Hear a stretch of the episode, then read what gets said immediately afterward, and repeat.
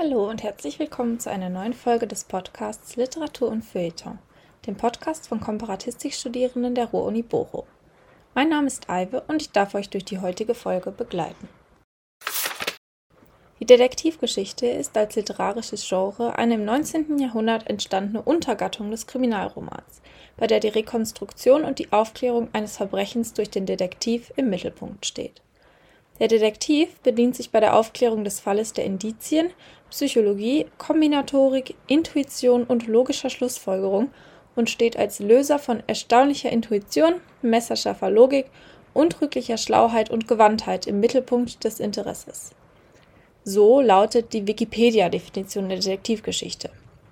Doch wie genau hat sich das Genre der Detektivgeschichte entwickelt und welche Detektive sind besonders wichtig für die literarische Rezeptionsgeschichte? Was macht einen richtigen Detektiv aus? Mit Fragen wie diesen wollen wir uns in der heutigen Folge beschäftigen. Dazu haben wir uns ein paar Detektive und Detektivinnen herausgesucht, die wir euch im Folgenden gerne vorstellen würden. Eine der wohl bekanntesten Detektive der Literatur ist Sherlock Holmes. Für viele gilt er als eine der ältesten und bekanntesten Detektivfiguren. Es gibt jedoch einen Detektiv, der vor Sherlock Holmes das Genre begründet hat und der Sir Arthur Conan Doyle bei der Erschaffung von Holmes als Vorbild galt. Sein Name Auguste Dupin.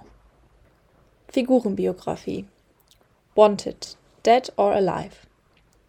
Über Auguste Dupin ist dem Leser nicht allzu viel bekannt, außer dass er aus einer ehemals wohlhabenden französischen Familie stammt. Man erfährt kaum etwas über seine Vergangenheit oder biografische Details. Er wohnt zusammen mit dem Ich-Erzähler der Kurzgeschichten in einer Wohnung in Saint-Germain in Paris. Er ist kein professioneller Berufsdetektiv und er nennt sich Analytiker statt Detektiv. Literarische Entstehung Gesuchte Person stammt einschlägigem Milieu. Auguste Dupin ist eine Figur Edgar Allan Poes. Poe, der von 1809 bis 1849 gelebt hat, hatte großen Einfluss auf die Horror- und Schauerliteratur. Er gilt außerdem als Begründer und Wegbereiter des Genres der Kurzgeschichte und der Detektivgeschichte. Die erste Kurzgeschichte, in der Dupin auftaucht, Der Doppelmord in der Rue Morgue von 1841, erschien in der Zeitschrift Graham's Ladies and Gentlemen's Magazine. Der Geschichte um Dupont folgten noch zwei weitere Mysterien. Das Geheimnis der Marie Roget, veröffentlicht 1842, und Der entwendete Brief von 1844. Auch wenn die drei Geschichten in einigen Punkten von dem klassischen Schema der Detektivgeschichte abweichen, gelten sie trotzdem als Genre konstituierend. Erzählt werden sie von einem namenlosen Ich-Erzähler. Aussehen. Die gesuchte Person passt in das folgende Profil. Dupin ist charakterisiert von Paradoxen. Er isoliert sich und scheint doch jeden zu kennen. Sein Lebensstil ist fast schon einsiedlerisch, aber die Polizei kennt und respektiert ihn. Dupin gibt gerne seine analytischen Fähigkeiten zum Besten, findet augenscheinlich Gefallen daran, anderen seine intellektuelle Überlegenheit zu demonstrieren. Der Ich-Erzähler jedoch beschreibt ihn als bescheiden. Ermittlungsstil Warnung. Verdächtige Person erscheint höchst gefährlich. Dupin hat einen besonderen Ermittlungsstil. Er bezeichnet sich im englischen Original als B-Part Soul. Dieser Begriff bezieht sich auf seine Fähigkeit, das Analytische mit dem Kreativen zu kombinieren. Er vereint rationale Kalkulation mit kreativer Vorstellungskraft und kann sich so in die Täter hineinversetzen. Kontextualisierung. Einschätzung der Kriminalliteraturpolizei der Person. Dupin gilt als literarischer Prototyp der Detektivfigur. Weitere Figuren. Mögliche Komplizen. Der Ich-Erzähler Dupins Freund und Mitbewohner, der ihn in einer Pariser Bibliothek kennengelernt hat und der ihn beim Lösen seiner Fälle begleitet. Er hat nicht die gleiche Kombinationsgabe wie Dupin, wodurch dieser noch beeindruckender wirkt. Verschiedene Polizisten, die Dupin beeindruckt und denen er überlegen ist. Grund dafür ist, dass die Polizei zu analytisch denkt und nicht in der Lage ist, ihre Fantasie zur Lösung der Verbrechen einzusetzen. Minister D. Dupins intellektueller Rivale. Es handelt sich bei dem kriminellen Minister ebenfalls um eine B-Part Soul, die es mit Dupin aufnehmen kann. Der Unterschied, der Dupin am Ende überlegen sein lässt, ist, dass der Minister zwar auch rational und kreativ denkt, aber nur aus der Sicht des Kriminellen. Dupin hingegen versetzt sich sowohl in die Lage des Ermittlers wie auch des Kriminellen. Wichtigste Fälle: Die Person wird der folgenden Taten beschuldigt. Die wichtigsten Dupin-Geschichten sind zugleich auch die einzigen: The Murders in the Rue Morgue, The Purloined Letter, The Mystery of Marie Roget. Fun Fact: Die tatverdächtige Person weist folgendes Markenzeichen auf. Der Name Monsieur C. Auguste Dupin sagt bereits einiges über die Figur aus. Das C am Anfang des Namens ist kurz für Chevalier, also einen ehrenhaften Ritter. Dies weist auf Dupins vermeintlich adlige oder zumindest wohlhabende Herkunft hin. Dupin ist gar kein französisches Wort, Poe hat es sich ausgedacht. Es soll französisch klingen, kommt aber eigentlich vom Englischen to dupe, also jemanden hereinlegen oder hinters Licht führen. The analytical power should not be confounded with simple ingenuity, for while the analyst is necessarily ingenious, the ingenious man is often remarkably incapable of analysis. The constructive or combining power, by which ingenuity is usually manifested, and to which the phrenologists, I believe erroneously, have assigned a separate organ, supposing it a primitive faculty, has been so frequently seen in those whose intellect bordered otherwise upon idiocy, as to have attracted general observation among writers or morals. Between ingenuity and the analytic ability there exists a difference far greater, indeed, than that between the fancy and the imagination, but of a character very strictly analogous. It will be found, in fact, that the ingenious are always fanciful, and the truly imaginative never otherwise than analytic. The narrative which follows will appear to the reader somewhat in the light of a commentary upon the propositions just advanced. Steckbrief Hercule Poirot Der ehemalige Polizeibeamte Hercule Poirot stammt ursprünglich aus Belgien. Die Verwerfungen des Ersten Weltkriegs haben ihn jedoch nach Großbritannien geführt. Inzwischen ist er pensioniert, seine beruflichen Fähigkeiten haben ihm aber Tür und Tor innerhalb der englischen High Society geöffnet. Literarische Entstehung Agatha Christie schuf Hercule Poirot bereits 1920. In 33 Romanen und in weiteren Kurzgeschichten nimmt sich Poirot der Ermittlungen an. Bis kurz vor ihrem Tod im Jahr 1976 veröffentlichte Christie weitere Werke über den genialen britischen Ermittler. Poirots großes Vorbild sind die großen Detektive von Sir Arthur Conan Doyle und Edgar Allan Poe. Von Sherlock Holmes und Auguste Dupin hat Poirot seine Exzentrik und seinen Scharfsinn geerbt und auch sein Pendant bei der Polizei, Inspektor Jebb, ist inspiriert von Holmes' Gegenpart Inspektor Lestrade. Zudem standen die Figuren Hercule Poirot aus der Feder von Mary Belloc Lowndes und Monsieur Poiret wiederum aus der Feder von Frank Howell Evans Pate. Poirot ist eine gewichtige Ausnahme für die zur Zeit der 1920er Jahre typischen Kriminalerzählungen Großbritanniens – Polizisten haben zu dieser Zeit meist nicht der britischen Oberschicht angehört, weshalb ihnen eine Untersuchung auf Augenhöhe innerhalb dieser Gesellschaft nicht ohne weiteres möglich gewesen ist. Für Poirot als Außenseiter gelten diese Einschränkungen hingegen nicht. Poirot zählt zu den bekanntesten Ermittlern des 20. Jahrhunderts für ihre Erzählung um den belgischen Ermittler erhielt Agatha Christie den Anthony Award für die beste Kriminal- und Mystery-Serie des Jahrhunderts. Seit den 1960er Jahren wurden auch immer wieder Fälle von Poirot fürs Kino verfilmt. Zuletzt erschien etwa eine Neuverfilmung von Death on the Nile im Jahr 2022. Wer Poirot in Farbe sehen will, kann dafür mittlerweile auch eine Manga-Reihe mit einer weiteren Christie-Figur zur Hand nehmen. Die Manga-Reihe trägt den Titel Agatha Christie's Great Detectives Poirot and Marple. Neben Miss Marple ist Hercule Poirot die erfolgreichste Figur aus dem Agatha Christie-Universum. Und ein kleiner Fun-Fact an dieser Stelle: Miss Marple basiert auf einer Figur aus einer Poirot-Erzählung. Übrigens, Christies Erbe hat unterdessen die englische Autorin Sophie Hannah angetreten, indem sie die Romanreihe um Ermittler Hercule Poirot seit 2014 fortschreibt. Aussehen Hercule Poirot gilt als schrullig und oftmals erkennen die übrigen Figuren in ihm nicht den genialen Ermittler, der er ist.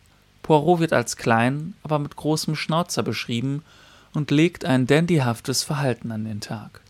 Mit seinem Eierkopf wird er allzu häufig als Witzfigur oder als lächerlich abgetan. Manche haben gar schon behauptet, er sei ein Friseur.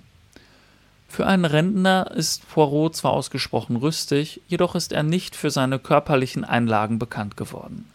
Viel lieber vertraut er auf seinen scharfen Verstand und seine Fähigkeit, auch die unbedeutendsten Details in ein komplexes Sinngefüge einzubauen. Poirots Sinn für Ordnung erstreckt sich nicht nur auf das Anordnen von Fakten, auch bei seiner Kleidung ist er höchst penibel. Mit der Mode Schritt zu halten gelingt ihm trotz allem aber nicht.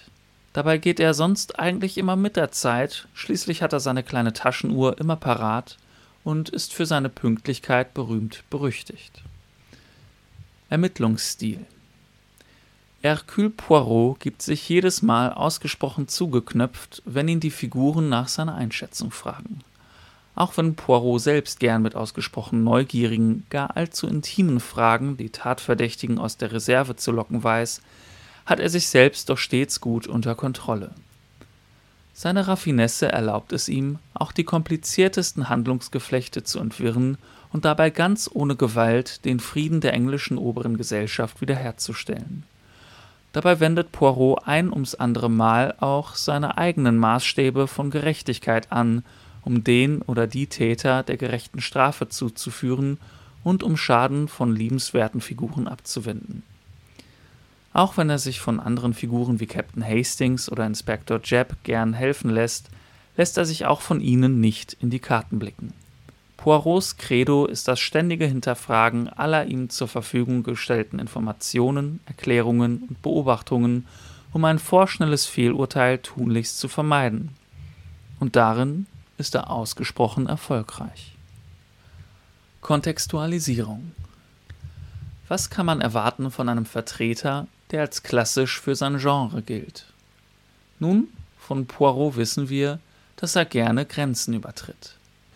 Dies gilt nicht nur für die Gepflogenheiten der englischen High Society, an die sich der Belgier nur dann hält, wenn es ihm genehm ist. Gleiches gilt auch für die figürlichen Rahmenbedingungen, die der Detektivroman eigentlich vorgibt. Denn da gibt es so einiges, an das sich Poirot nicht hält.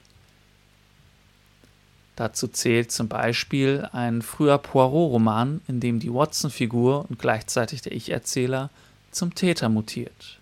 Mit dem Hintergedanken, den schier übermächtig wirkenden Poirot in seiner eigenen Autobiografie als inkompetent bloßzustellen. In Murder on the Orient Express entpuppen sich zudem alle tatverdächtigen Figuren als in den Mord involviert. Der große Gemeinschaftsmord bleibt hier übrigens auch ungesühnt, ein Unding für die damalige Erzähltradition. Aber noch schlimmer hat es das Genre des Detektivromans getroffen, als Agatha Christie 1975 ihren letzten Poirot-Roman veröffentlicht. Curtain, untertitelt mit dem Hinweis darauf, dass es sich um Poirots letzten Fall handelt, senkt den Vorhang über der Figur des Hercule Poirot. Dieser nimmt hier ein unrühmliches Ende. Er wird selbst zum Mörder und richtet sich schließlich auch selbst. Weitere Figuren in einigen seiner Fälle ermittelt Hercule Poirot gemeinsam mit Inspektor Jebb, in einigen weiteren Fällen steht ihm auch der treue Captain Arthur Hastings zur Seite. Mit der Polizei verbindet Poirot nicht nur eine intensive Vergangenheit, sondern er verfügt auch über halbwegs gute Beziehungen in der Gegenwart zu ihr.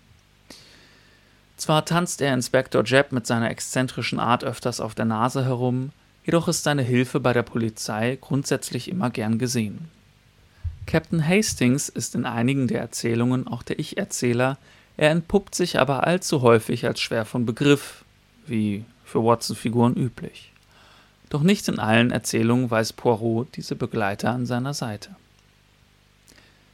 Wichtigste Fälle Zu Poirots bekanntesten Fällen zählen sicherlich Erzähltexte wie The Mysterious Affair at Styles, Murder on the Orient Express, The ABC Murders oder auch Death on the Nile – Gerade die bekanntesten Fälle wurden auch verfilmt. Doch die wichtigsten Fälle aus literaturwissenschaftlicher Sicht sind diejenigen, in denen Agatha Christie mit den Genrekonventionen bricht. Curtain und Murder on the Orient Express haben wir uns ja bereits zur Brust genommen. Doch werfen wir einen Blick auf den Fall, in dem die Watson-Figur zum Täter wird. Watson heißt in diesem Fall Dr. Shepard. Und der Roman, um den es jetzt geht, trägt den Titel The Murder of Roger Ackroyd. Chapter 12 of The Murder of Roger Ackroyd Round the Table A joint inquest was held on Monday. I do not propose to give the proceedings in detail. To do so would only be to go over the same ground again and again. By arrangement with the police, very little was allowed to come out. I gave evidence as to the cause of Aykroyd's death and the probable time. The absence of Ralph Payton was commented on by the coroner, but not unduly stressed. Afterwards, Poirot and I had a few words with Inspector Raglan. The inspector was very grave. It looks bad, Monsieur Poirot, he said. I'm trying to judge the thing fair and square. I'm a local man, and I've seen Captain Peyton many times in Cranchester. I'm not wanting him to be the guilty one, but it's bad whichever way you look at it. If he's innocent, why doesn't he come forward? We've got evidence against him, but it's just possible that the evidence could be explained away then why doesn't he give an explanation? A lot more lay behind the inspector's words than I knew at the time. Ralph's description had been wired to every port and railway station in England. The police everywhere were on the alert. His rooms in town were watched, and any houses he had been known to be in the habit of frequenting. With such a cordon, it seemed impossible that Ralph should be able to evade detection. He had no luggage and, as far as anyone knew, no money. I can't find anyone who saw him at the station that night, continued the inspector. And yet he's well known down here, and you'd think somebody would have noticed him. There's no news from Liverpool either. Hmm, you think he went to Liverpool? queried Poirot. Well, it's on the cards. That telephone message from the station just three minutes before the Liverpool Express left. There ought to be something in that. Unless it was deliberately intended to throw you off the scent. That might just possibly be the point of the telephone message. That's an idea, said the inspector eagerly. Do you really think that's the explanation of the telephone call? My friend, said Poirot gravely, I do not know, but I will tell you this. I believe that when we find the explanation of that telephone call, we shall find the explanation of the murder. You said something like that before, I remember, I observed, looking at him curiously. Poirot nodded. I always come back to it, he said seriously. It seems to me utterly irrelevant, I declared. Nach einer kurzen Zeit versammelt Poirot alle Verdächtigen in einem Raum und bespricht sich mit ihnen. Wir springen ans Ende dieses Gesprächs. And now, Messieurs et Mesdames, said Poirot rapidly, I will continue with what I was about to say. Understand this. I mean to arrive at the truth. The truth, however ugly in itself, is always curious and beautiful to the seeker after it. I am much aged. My powers may not be what they were. Here he clearly expected a contradiction. In all probability, this is the last case I shall ever investigate. But Hercule Poirot does not end with a failure. Messieurs et Mesdames, I tell you I mean to know. And I shall know, in spite of you all. He brought out the last words provocatively, hurling them in our face as it were. I think we all flinched back a little, excepting Geoffrey Raymond, who remained good humored and imperturbable as usual. How do you mean, in spite of us all? he asked with slightly raised eyebrows. But just that, monsieur. Every one of you in this room is concealing something from me. He raised his hand as a faint murmur of protest arose. Yes, yes, I know what I am saying. It may be something unimportant, trivial, which is supposed to have no bearing on the case, but there it is. Each one of you, has something to hide. Come now, am I right? His glance, challenging and accusing, swept round the table, and every pair of eyes dropped before his. Yes, mine as well. I am answered, said Poirot, with a curious laugh. He got up from his seat. I appeal to you all. Tell me the truth, the whole truth. There was a silence. Will no one speak? He gave the same short laugh again. C'est dommage, he said, and went out. Zum Abschluss noch ein kleiner Fun-Fact zu Hercule Poirot. Poirot behauptet von sich, seine Arbeit aufgrund seiner kleinen grauen Zellen so herausragend erledigen zu können. Er legt eine ausgesprochene Exzentrik an den Tag und lässt sich nur ungern von Personen in seinem Umfeld während seiner Taten in die Karten schauen. Das haben wir ja gerade schon gesehen. Erst wenn er sich absolut sicher ist, jemanden seiner Verbrechen zu überführen, stellt er die Person unter vier Augen oder vor versammelter Runde bloß. Sein französischer Akzent lässt dabei viele seiner Bekannten vermuten, er sei ein Franzose, was ihn immer zur Weißglut treibt. Wanted, Miss Jane Marple. Eine ältere Dame, die ihr Leben im fiktiven Dörfchen St. Mary Mead innerhalb der ebenso fiktiven Grafschaft Downshire verbracht hat. Auch wenn sie ihre Heimat nie verlassen hat, so hat sie in ihren 70 oder mehr Jahren doch genug Facetten der menschlichen Natur beobachten können, um das mehr als wettzumachen. Auch wenn der größte Teil der Dorfbevölkerung sie als freundlich, wenn noch etwas wunderlich wahrnimmt, so würden einige böse Zungen sie wohl eher eine verkorkste alte Jungfer schimpfen. Aus Agatha Christie's Feder fließt 1927 allerdings als scharfsinniger Geist, der, wenn er auch zunächst unterschätzt wird, stets zu verblüffen weiß. Inspiriert von Caroline Shepard, einer Lieblingsfigur Christie's aus dem vorher erschienenen Roman The Murder of Roger Ackroyd, betritt Miss Marple als Gentlewoman die Bildfläche ihres literarischen Schaffens und soll sich rund 40 Jahre lang über zwölf Romane und 20 Kurzgeschichten dort halten. So macht sie in The Tuesday Night Club ihr Debüt als Hobbydetektivin in einer Diskussionsrunde, die sich mit unklärten Verbrechen beschäftigt, während die dort versammelten Akademiker, Anwälte und Polizeikommissare sie nur der Freundlichkeit halber eingeladen haben, sind sie schnell von ihrem Intellekt, ihrer Weitsicht und ihrem Auge für die kleinen Details erstaunt und beeindruckt. In Sir Henry Clisering, dem besagten Kommissar in der Runde, findet sie dort auch gleich ihren Draht zu Scotland Yard. Ein Draht, von dem Scotland Yard beispielsweise in A Pocket Full of Rye oder The Moving Finger profitiert. Auch in unserem Beispiel The Blue Geranium ist Miss Marple der Polizei einen Schritt voraus. Die Kursgeschichte beginnt am Tisch innerhalb der etablierten Diskussionsrunde. Mr. Bantry erzählt eine Geistergeschichte, die einem Freund, George Pritchard, widerfahren sei. Georges Frau, nur Mrs. Pritchard genannt, war schon lange kränklich und benötigte Pflege. Dabei legt sie ein äußerst unfreundliches Temperament an den Tag und neigt dazu, übernatürlichen Omen und Wahrsagereien mehr Aufmerksamkeit entgegenzubringen als ihrem Mann oder ihren Pflegern. Eines Tages erhält sie erneut Besuch von einer Seherin, die sie warnt, dass ihr Böses bevorsteht und ihr drei Omen weist. Blaue Primeln stehen für eine Warnung, blaue Stockrosen für Gefahr und blaue Geranien für den Tod. Die entsprechenden Blumen auf der Tapete in ihrem Zimmer beginnen schließlich auch sich nach und nach blau zu färben. Und eines Morgens wird Mrs. Pritchard tot in ihrem Bett aufgefunden. Während die Tischgesellschaft nach einer Lösung rätselt, legt Miss Marple ihnen die Antwort dar. Miss Marple ist eine der bekanntesten Detektivfiguren unserer Zeit. Ihr charmanter, beinahe beiläufiger Scharfsinn wurde in den etwa 40 Jahren ihrer Entstehungsgeschichte zahlreiche Mal auf die Bühne gebracht, verfilmt oder auf andere Weise neu rezipiert und aufgearbeitet. Ihre Faszination bleibt bestehen und man muss selber kein Detektiv sein, um ihren Esprit auch heute noch wertschätzen zu können.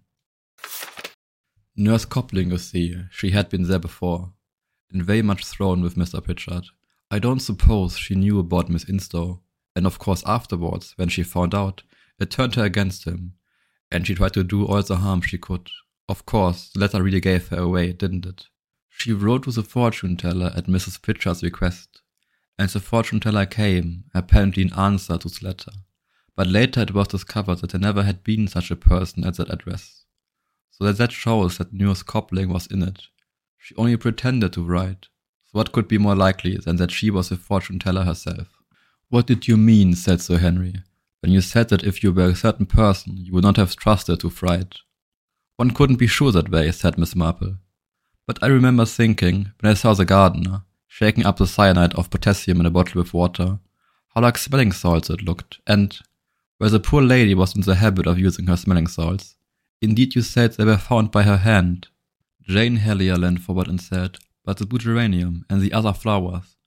Nurses always have litmus paper, don't they? Blue turns red with acids, and red turns blue with alkalis.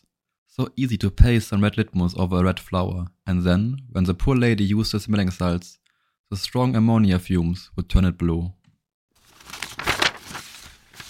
In unserem nächsten Steckbrief widmen wir uns gleich drei Detektiven auf einmal.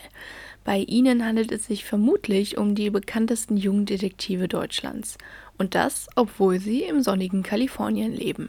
Name? Die drei Fragezeichen. Justus Jonas, Peter Shaw und Bob Andrews. Alter? In den ersten ca. 50 Folgen sind die drei Jungs so um die 12 bis 14 Jahre alt. In den Folgen danach sind sie zwischen 16 und 17 Jahren alt. Volljährig werden sie nie.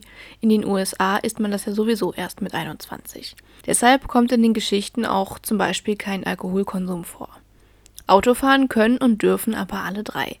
In den späteren Folgen haben die Jungs zwischendurch auch romantische Beziehungen zu Mädchen, die sie in der Schule oder bei Fällen kennengelernt haben. Herkunft alle drei leben anscheinend schon immer an der Westküste der USA in Kalifornien. Justus ist bei seiner Tante Mathilda und seinem Onkel Titus aufgewachsen, weil seine Eltern bei einem Flugzeugabsturz gestorben sind, als er fünf Jahre alt war. Wohnort die drei Detektive leben und ermitteln in Rocky Beach, einer kleinen fiktiven Stadt in der Nähe von Los Angeles. In dieser Stadt passieren überdurchschnittlich viele Verbrechen, wie es sich für eine Detektivserie gehört. Beruf Nächstes Jahr feiert die Hörspielproduktion 45. Jubiläum. Und seit 45 Jahren sind die drei Jungs von Beruf nur eins: Schüler. Irgendwann findet zwar der Wechsel von der Middle zur Highschool statt, aber den Abschluss machen sie nie. In den späteren Folgen geben sie sich manchmal als junge College-Studenten aus, um an Informationen zu kommen. Das Leben als Schüler ist für die Detektivarbeit der Jungs aber auch sehr praktisch. Denn in den allermeisten Fällen haben die drei Sommerferien. Art des Detektivs. Justus, Peter und Bob sind und bleiben Hobbydetektive. Und das ist wichtig, denn es ist für sie so viel einfacher, verdeckt zu ermitteln. Drei Schüler werden schnell übersehen und vor allem unterschätzt. Deshalb müssen sie auch in den frühen Folgen Überzeugungsarbeit leisten, um Aufträge an Land zu ziehen. Und das machen sie, indem sie den meist Erwachsenen gegenübern die Reihe an Fällen herunterbeten, die sie bereits gelöst haben. Am überzeugendsten ist aber meist der Zettel von Kommissar Reynolds, der sie als Junior-Mitarbeiter der Polizei von Rocky Beach ausweist. Als ab Folge 69 Reynolds von Inspektor Cotter abgelöst wird, fällt dieser Ausweis weg. Aber ihre Visitenkarte, die sie in jeder einzelnen Folge zücken, haben sie weiterhin und die schindet später auch allein genug Eindruck. Autor. Literarisch gehen die drei Fragezeichen-Hörspiele auf die Buchreihe des Autors Robert Arthur zurück. Er entwickelt die Serie im Original The Three Investigators und schrieb die ersten Bücher der Reihe. Weil er die Reihe bekannt machen wollte, fragte er den berühmten Regisseur Alfred Hitchcock, ob der die Bücher unter seinem Namen veröffentlichen würde. Arthur schrieb schon einige Jahre als Ghostwriter für Hitchcock und dieser stimmte zu. Deshalb ist Alfred Hitchcock auch eine Figur in den Hörspielen. Bis zur Folge 46 tritt er als homodiegetischer Erzähler auf, der von den drei Jungs auch angerufen und besucht wird. Danach übernimmt ein heterodiegetischer Erzähler, er ist also fortan keine Figur mehr innerhalb der Geschichte. Inhaltlich hat der echte Hitchcock niemals etwas zu den Romanen beigetragen. Biografische Daten des Autors Robert Arthur wurde am 10. November 1909 in Fort Mills auf den Philippinen geboren. Sein Vater war Leutnant in der United States Army, weshalb die Familie viel gereist ist. Als junger Mann studierte Arthur Englisch und Journalismus in Michigan. Schon während des Studiums veröffentlichte er Kurzgeschichten, später arbeitete er auch als Drehbuchautor und beim Radio. Er schrieb zehn Romane für die Three Investigators-Reihe, bevor er im Jahr 1969 nach Krankheit mit 59 Jahren verstarb. Literarische Entstehung Robert Arthur erfand The Three Investigators Anfang der 1960er Jahre. Weil seine Detektivgeschichten für Erwachsene sehr erfolgreich waren, wollte er nun auch eine Kinderserie veröffentlichen. Allerdings sollte sich seine neue Serie von anderen Jugendbuchreihen abheben, indem sie sich durch einen qualitativeren Schreibstil und eine tiefergehende Charakterisierung der Figuren auszeichnet. Literarische Rezeption Die Fälle der Three Investigators waren von vornherein als Reihe angelegt. Die Übersetzung wurde vor allem in Deutschland ein großer Erfolg. Als Robert Arthur starb, nachdem er die ersten zehn Bände der Reihe geschrieben hatte, war es damit aber nicht vorbei. Er hatte sich schon um Ersatz gekümmert. Der Autor Dennis Linz schrieb die Geschichten unter dem Pseudonym William Arden weiter. Einige weitere Personen bereicherten mit der Zeit das Team.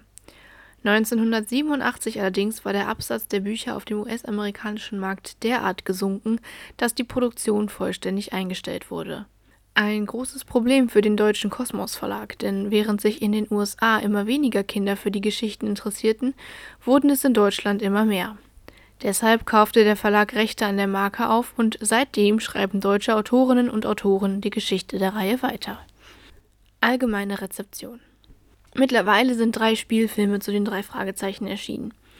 Wenn man in Deutschland aber über die drei Fragezeichen spricht, dann denken wohl die wenigsten Menschen erst an die Filme und auch vermutlich weniger an die Bücher. Denn die drei Detektive sind vor allem durch die Hörspiele berühmt geworden, die mittlerweile schon mehrere Generationen seit ihrer Kindheit begleiten. Die Hörspielreihe gilt mit über 44 Millionen verkauften Tonträgern als erfolgreichste Hörspielproduktion der Welt. Sorry, TKKG und fünf Freunde. Die ersten Folgen sind im Oktober 1979 erschienen. Von Beginn an bis heute ist die Regisseurin Heike Dine Körting. Und auch die Sprecher der drei Detektive sind seit über 200 Folgen ein und dieselben. Oliver Rohrbeck spricht Justus Jonas, man kennt ihn auch als Stimme in Astrid Lindgren-Filmen wie Carlson auf dem Dach. Er hat den kleinen Drachen Grisou vertont und etwas aktueller auch Gru aus Ich einfach unverbesserlich. Ach ja, und die deutsche Stimme von Ben Stiller ist er auch. Aber der erste Detektiv Justus Jonas ist wohl seine bekannteste Rolle. Der zweite Detektiv, Peter Shaw, wird von Jens Wawritschek gesprochen. Wawritschek ist in zahlreichen anderen Hörspielen ebenfalls zu hören und liest auch viele Hörbücher ein, unter anderem Werke von Ottfried Preußler, Mark Twain, Ursula Poznanski, Terry Pratchett, Neil Gaiman und Umberto Eco.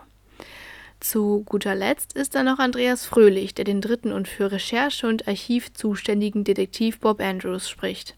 Andreas Fröhlich spricht Rollen in Hörspielen und synchronisiert viele Schauspieler, unter anderem John Cusack, Edward Norton und Andy Serkis. Ja, richtig gehört, Andy Serkis. Das heißt, Andreas Fröhlich ist die deutsche Stimme von Gollum aus der Herr der Ringe. Hättet ihr das gedacht? Die Hörspiele der drei Fragezeichen sind in Deutschland so beliebt, dass die Sprecher bereits mit fünf Live-Hörspieltouren unterwegs waren. Aussehen. Die drei Jungs werden nicht übermäßig detailliert beschrieben, aber man bekommt durch Beschreibung schon eine Vorstellung vom Aussehen. Justus hat dunkles Haar und ist etwas übergewichtig. Das wird in den Fällen immer dann thematisiert, wenn Verfolgungsjagden anstehen oder sie sich durch enge Gänge bewegen müssen. Anders als Klößchen bei TKKG ist Justus aber nicht nur der Junge, der gerne Kirschkuchen isst, sondern der Anführer der drei Fragezeichen. Sein Intellekt übersteigt den von Peter und Bob eindeutig und genau das macht ihn zu einem ambivalenten Charakter. Peter ist der größte und sportlichste von allen dreien und wird oft mit rötlichem Haar beschrieben. Er beherrscht so ziemlich jede Sportart und könnte laut eigener Aussage problemlos für Surfmagazine modeln. Seit dem Fall Spur ins Nichts hat er eine lange Narbe an seinem rechten Arm. Bob ist der jüngste und kleinste der drei. Meistens wird er mit blondem Haar, blauen Augen und Brille beschrieben. In den späteren Hörspielfolgen trägt er überwiegend Kontaktlinsen. Justus und Peter nennen ihn deshalb manchmal eitel, aber Bob lässt sich davon nicht beirren, auch wenn er öfter mal eine Kontaktlinse verliert. Von den dreien ist er übrigens der absolute Mädchenschwarm. In den Hörspielen wird er definitiv am häufigsten angeflirtet. Ermittlungsstil In den Hörspielen besteht die Detektei schon. Im ersten Roman beschließen die drei gemeinsam, das Detektivbüro zu gründen und erhalten dabei Unterstützung von Hitchcock. In ihren Ermittlungen ergänzen sich die drei Jungs mit ihren Fähigkeiten. Peter kombiniert und lässt sich auf Verfolgungsjagden ein, Bob recherchiert nötige Hinweise und Justus führt alle Informationen zusammen und löst meist den Fall auf, bevor die anderen beiden auf die Lösung gekommen sind. Was hat das Ganze jetzt mit Literatur zu tun? Die drei Fragezeichen haben einige Charakterzüge, die an andere literarische Figuren erinnern. Das liegt unter anderem daran, wie Robert Arthur die Figuren konzipiert hat. Justus geht bei seinen Überlegungen streng logisch vor und stützt sich dabei ausschließlich auf Fakten. Fakten, kommt euch das bekannt vor? Ganz richtig, Robert Arthur hat sich für seine Figur des Justus Jonas bewusst von Sherlock Holmes inspirieren lassen. Auch in den Hörspielen wird diese figürliche Nähe aufgegriffen. In den Fällen Botschaft aus der Unterwelt und Die Straße des Grauens haben es die drei mit dem Verbrecher William M. Gray zu tun, der sie in ein gefährliches Spiel verwickelt. Dabei bezeichnet er Justus als Sherlock Holmes und sich selbst als Professor Moriarty, der bekanntermaßen ein Gegner von Holmes ist. Justus ist außerdem ein Fan von Edgar Allan Poe, der mit seiner Kurzgeschichte Doppelmord in der Rue Morgue die erste Kriminalgeschichte überhaupt verfasst haben soll. Peter und Bob teilen sich die Rolle des Dr. Watson. Beide liefern Hinweise für die Lösung der Fälle, alles kombinieren kann aber meist nur Justus. Die ersten Romane sind auch aus der Sicht von Peter und Bob erzählt, was die Ähnlichkeit noch einmal unterstreicht, denn auch die Sherlock Holmes-Fälle sind aus Watsons Sicht geschrieben. In den Hörspielen gibt es immer eine eigene Erzählerfigur, wobei es einige wenige Folgen gibt, in denen Bob zum Erzähler wird, indem die Geschichten von seinen Tagebucheinträgen eingerahmt werden. Weitere Figuren Es gibt immer wieder mal andere Kinder und Jugendliche, die bei den drei Fragezeichen mitmachen wollen, aber keines davon wird tatsächlich von den Trio aufgenommen. Meistens handelt es sich dabei aber auch um Figuren, die ihre detektivischen Fähigkeiten weit überschätzen, so wie das Nachbarmädchen Ellie Janister.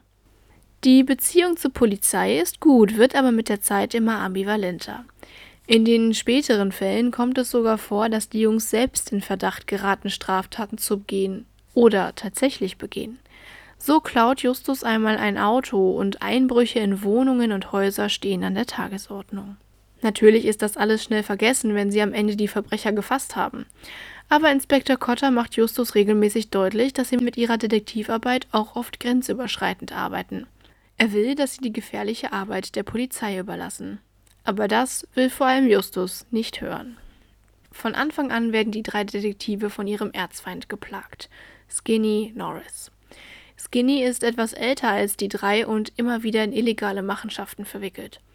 Meistens tritt er als Handlanger eines größeren Bosses auf, für den er nur fürs Geld arbeitet und nicht aus ideologischen Gründen. Das zeigt sich in dem Fall Der namenlose Gegner, in dem Bob das Gedächtnis verliert und sich mit Skinny anfreundet. Viele weitere Nebencharaktere treten regelmäßig auf, so vor allem Justus Tante Mathilda und Onkel Titus, die auf ihrem Schrottplatz so manchen interessanten und nützlichen Gegenstand beherbergen. Mr. Andrews, also Bobs Vater, arbeitet bei der Tageszeitung in Rocky Beach und hilft ihnen damit auch oft bei ihren Ermittlungen. Peters Vater arbeitet beim Film und auch in diesem Bereich müssen die Jungs mehrere Fälle lösen. Und dann ist da natürlich Blackie, der schwarze Beo, dem die Jungs im Fall der Superpapagei begegnen. Er wohnt von da an in der Zentrale der Jungs, einem ausgedienten Wohnwagen. Bevor die drei Detektive ihre eigenen Autos haben, ist auch Morton sehr wichtig. Justus hat in einem Preisausschreiben gewonnen, dass Morton sie kostenlos chauffiert, wohin sie wollen. Und das auch noch in einem goldenen Rolls Royce. Der schindet nicht nur Eindruck, Morton ist auch immer dann rechtzeitig zur Stelle, wenn es gerade brenzlig wird. Und auch Gegner treten immer wieder auf, wie der geschickte Gemälde-Dieb Victor Eugene oder der Privatdetektiv Dick Perry, der den Jungs das Geschäft streitig machen will, aber vor allem durch Unfähigkeit auffällt.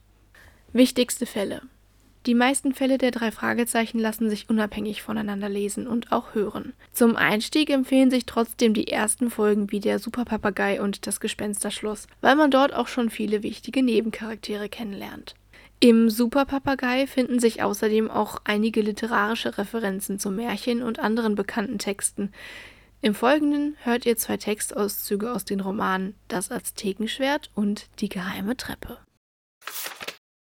Aus die drei Fragezeichen und das Aztekenschwert.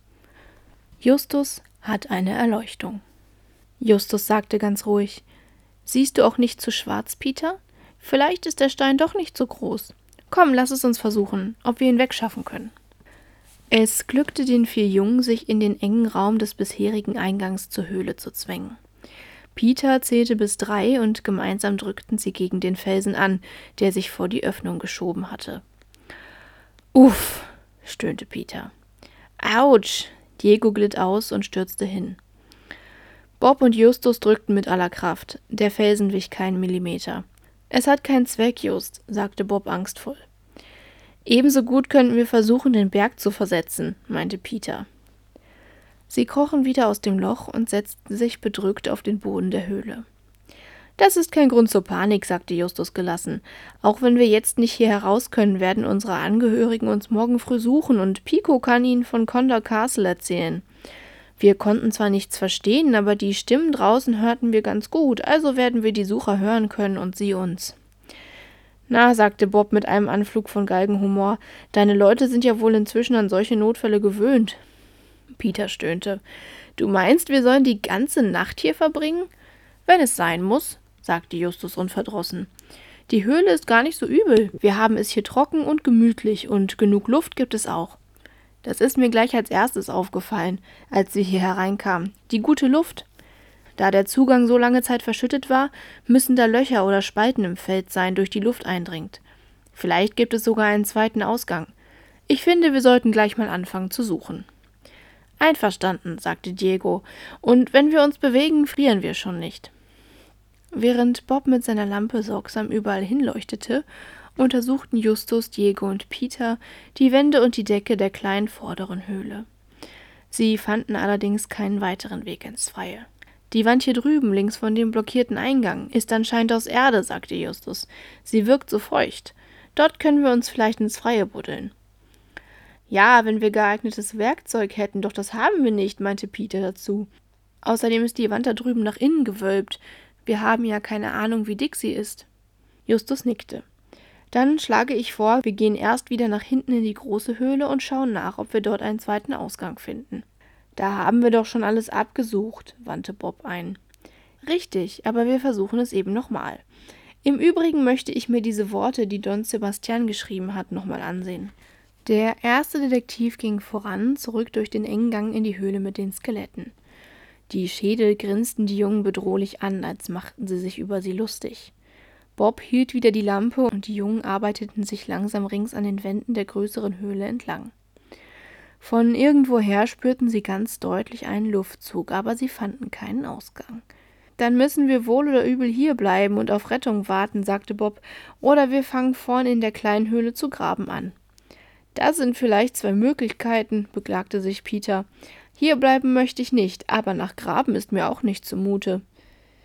Wenn wir schon die Nacht über da bleiben müssen, sagte Justus, dann beschäftigen wir uns lieber intensiv mit unserem Rätsel. Asche, Staub, Regen, Meer. Für mich hört sich das nun mal wie sinnloses Zeug an, sagte Peter ohne Begeisterung. Unverständlich vielleicht, erklärte Justus, aber bestimmt nicht sinnlos. Wir wollen uns die Worte noch einmal anschauen. In der engen Sackgasse kauerten sie sich nieder und nahmen sich noch einmal die vier spanischen Worte vor. Justus beäugte sie nachdenklich. Diego hat recht. Die Abstände zwischen den vier Worten sind nicht gleich, sagte der erste Detektiv. Asche steht ganz für sich und Staub auch, aber Regen und Meer sind dicht zusammengeschrieben. Es könnte ein Zeichen dazwischen sein, so etwas wie ein Bindestrich, als wollte Don Sebastian, dass man die beiden Wörter zusammenliest. Also könnte die Botschaft auch heißen Asche, Staub, Regenmeer. Was sagt uns das, Freunde? Gar nichts, meinte Peter kurzerhand. Diego schlug vor. Dass Regen und Meer beide Wasser sind? Ja, Justus nickte. Das haben sie gemeinsam. Vielleicht, äh, dass Regen und Meer im Grunde das gleiche sind? sagte Bob. Es ist doch bekannt, dass Regen aus verdunstetem Wasser über dem Meer entsteht. In den Wolken schlägt sich das Wasser wieder nieder und fällt als Regen herab, und so füllen sich die Quellen und Flüsse und Meere. Richtig, bestätigte Justus. Der Regen kommt aus dem Meer und kehrt dann wieder ins Meer zurück. Wie lässt sich das aber mit Staub oder Asche verbinden? Staub könnte aus Asche entstehen, sagte Diego, aber das ist wohl zu weit hergeholt. Asche entsteht nicht aus Staub, stellte Peter fest. So viel ist sicher. Stimmt, sagte Justus bedächtig. Überlegt weiter, Freunde. Es muss da einen Zusammenhang geben. Irgendeinen gemeinsamen Nenner für diese vier Worte. Was für eine einfache Botschaft könnten sie als ganzes José übermittelt haben? Die anderen wussten dazu nichts zu sagen. Also dann, sagte der erste Detektiv schließlich, überlegen wir weiter und inzwischen gehen wir wieder zur kleinen Höhle vor und sehen zu, dass wir uns da rausbuddeln können. Aus? Die drei Fragezeichen. Die geheime Treppe. Also, ich fasse zusammen. Wir dürfen annehmen, dass der Typ etwas mit der Uni zu tun hat, vor allem wegen der Schlüssel und weil er sich dort ziemlich gut auskennt. Die Schuhe und diesen Umhang lassen wir mal weg. Dann sieht es auch so aus, als wäre er ein Löwenritter. Brosche, Maske und so. Unklar ist aber nach wie vor, warum der ganze Zinnober stattfindet. Worum geht es? Warum klaut der Typ die Zettel und hängt das Ganze mit der Entführung zusammen oder nicht? Davon bin ich inzwischen überzeugt, sagte Justus. Die Ablenkungsgeschichte. Peter schürzte nachdenklich die Lippen. Justus hatte ihnen seine Theorie vorhin erläutert, nachdem er gestern vor der Verfolgungsjagd unterbrochen worden war. Aber es war eben nur eine Theorie und weder Peter noch Bob waren restlos überzeugt davon. Du meinst also tatsächlich, Davy wurde nur entführt, damit er nicht mehr an diesen Tic-Tac-Toe-Zettel denkt? Ja, weil der irgendwie mit der Geheimschrift zusammenhängt. Naja, schaltete sich Bob ein, das würde schon einiges erklären. Den falschen Namen, den sie Davy gegeben haben, beziehungsweise die vermeintlich falsche Entführung. Die Tatsache, dass sie Davy nach einiger Zeit einfach freigelassen haben, dass sie ihn nichts gefragt haben, nirgendwo eine Lösegeldforderung eingegangen ist, all das ergäbe einen Sinn. Die Ganoven konnten davon ausgehen, dass Davy nach dieser Entführung so durch den Wind war, dass er alle Wahrscheinlichkeit nach dieses Tic-Tac-Toe vergessen hatte und nie mehr daran denken würde. Und das wäre ja auch nicht passiert, wenn wir nicht gewesen wären, ergänzte Justus. Und der Feueralarm wurde ausgelöst, nahm Justus Peter das Wort aus dem Mund, als der Typ gemerkt hat, dass er den Zettel im Ordner vergessen hat. Alles rennt raus, er schnappt sich den Zettel, am Abend wird Davy sozusagen zur Sicherheit entführt. Sonst hätte er vielleicht gerade wegen des Alarms an den Zettel gedacht und ihn aus dem Gedächtnis zu rekonstruieren ist ja kein Problem, wie wir gesehen haben. Einer der Ganoven war also schon mal in Davys Arbeitszimmer. Ich glaube nicht nur einmal. Ursprünglich wollte er die Notizen der Löwenritter übersetzen, ohne sie zu stehlen. Um Davy mit der Veröffentlichung der Notizen zuvorzukommen. Justus nickte. Es gibt da diesen Wissenschaftlerspruch, publish or perish, veröffentliche oder geh zugrunde. Heutzutage musst du als Wissenschaftler permanent Ergebnisse vorweisen, um Karriere zu machen und Gelder einzustreichen. Nur im stillen Kämmerlein zu forschen kann man sich kaum noch erlauben. Der Typ hätte also die Notizen geheimerweise übersetzt und wäre dann ganz groß mit ihnen rausgekommen. Der erste Detektiv nickte abermals. So ungefähr wobei er die Notizen als Quelle nicht hätte erwähnen dürfen, da viele wussten, dass Davy die Notizen gefunden hatte. Deswegen fiel auch der Diebstahl flach. Ich nehme daher an, dass es dem Typen primär um den Inhalt der Notizen ging.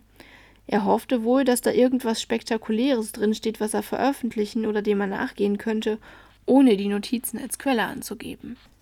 Oder es war doch ein Löwenritter, der wissen wollte, was Davy unter Umständen herausfinden konnte, meinte Bob. Oder das. Justus nickte. Ein Diebstahl würde allerdings auch der vermeiden wollen, weil man damit Davy unnötigerweise aufgescheucht hätte. Peter gab einen skeptischen Laut von sich. Davon abgesehen, dass das schon wieder sehr viel Wenns und Vielleichts sind, gibt es aber einen grundsätzlichen Haken an dieser Theorie. Ja, ich weiß, seufzte Justus. Bis jetzt haben wir auch mit dem Tic-Tac-Toe die Schrift nicht enträtseln können obwohl du heute in der Schule nichts anderes gemacht hast, als daran herumzutüfteln, gab Peter zu bedenken. Mr. Pomeroy hätte dich fast rausgeschmissen. Ja, ja, ja, aber wir haben ja auch nur die ersten neun Buchstaben. Und nicht mal von denen weißt du, wie sie in Geheimschrift aussehen. Der erste Detektiv sagte nichts mehr. Mit griesgrämiger Miene zog er sich sein selbst angefertigtes Tic-Tac-Toe heran und starrte darauf. Irgendwo da drin musste die Lösung sein. Er wusste es einfach. Bliebe noch die Frage, wie der Kerl gestern im Lesersaal so mir nichts, dir nichts verschwinden konnte. Eine steile Falte bildete sich zwischen Peters Brauen. Der war einfach weg.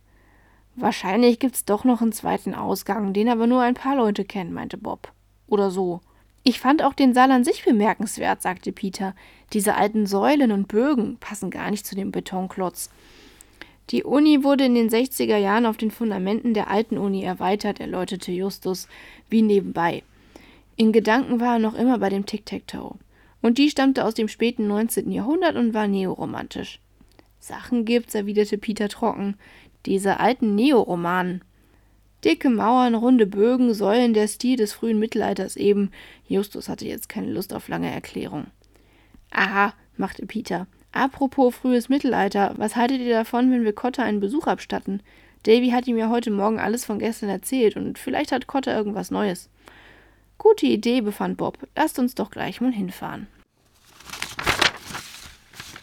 Die drei Fragezeichen begeistern vor allem mit den Hörspielen in Deutschland Generationen. Liebevoll entwickelte Charaktere und die Nähe zu bekannten Detektivgeschichten machen die Reihe so erfolgreich. Und auch wenn viele die Hörspiele zum Einschlafen hören, lohnt es sich doch auch aufmerksam zu sein. Denn dann lassen sich viele literarische Anspielungen und oft auch prominente Stimmen entdecken. So hat in der Folge Der gestohlene Preis der Cast der vier TKKG-Protagonisten mitgesprochen. Und eins ist auch sicher. In jeder Folge fragt einer der Detektive mindestens einmal, darf ich Ihnen unsere Karte geben? Auch in den neueren Folgen, in denen die Detektive mittlerweile Smartphones haben. In diesen Geschichten ist die Visitenkarte niemals out. Denn schließlich steht ja auch der wichtigste Satz vorne drauf. Wir übernehmen jeden Fall. Wir hoffen, wir konnten euch mit diesen kleinen steckbriefhaften Vorstellungen ein winziges Stück der Vielfalt, die das Genre der Detektivgeschichte beinhaltet, vorstellen. Da Detektive leider häufig eher düstere Verbrechen aufklären müssen und sich mit den Schattenseiten der Menschheit auseinandersetzen, bringen wir euch in der nächsten Folge ein bisschen Sonnenschein. Es geht nämlich, passend zum August, um Sommerlektüre.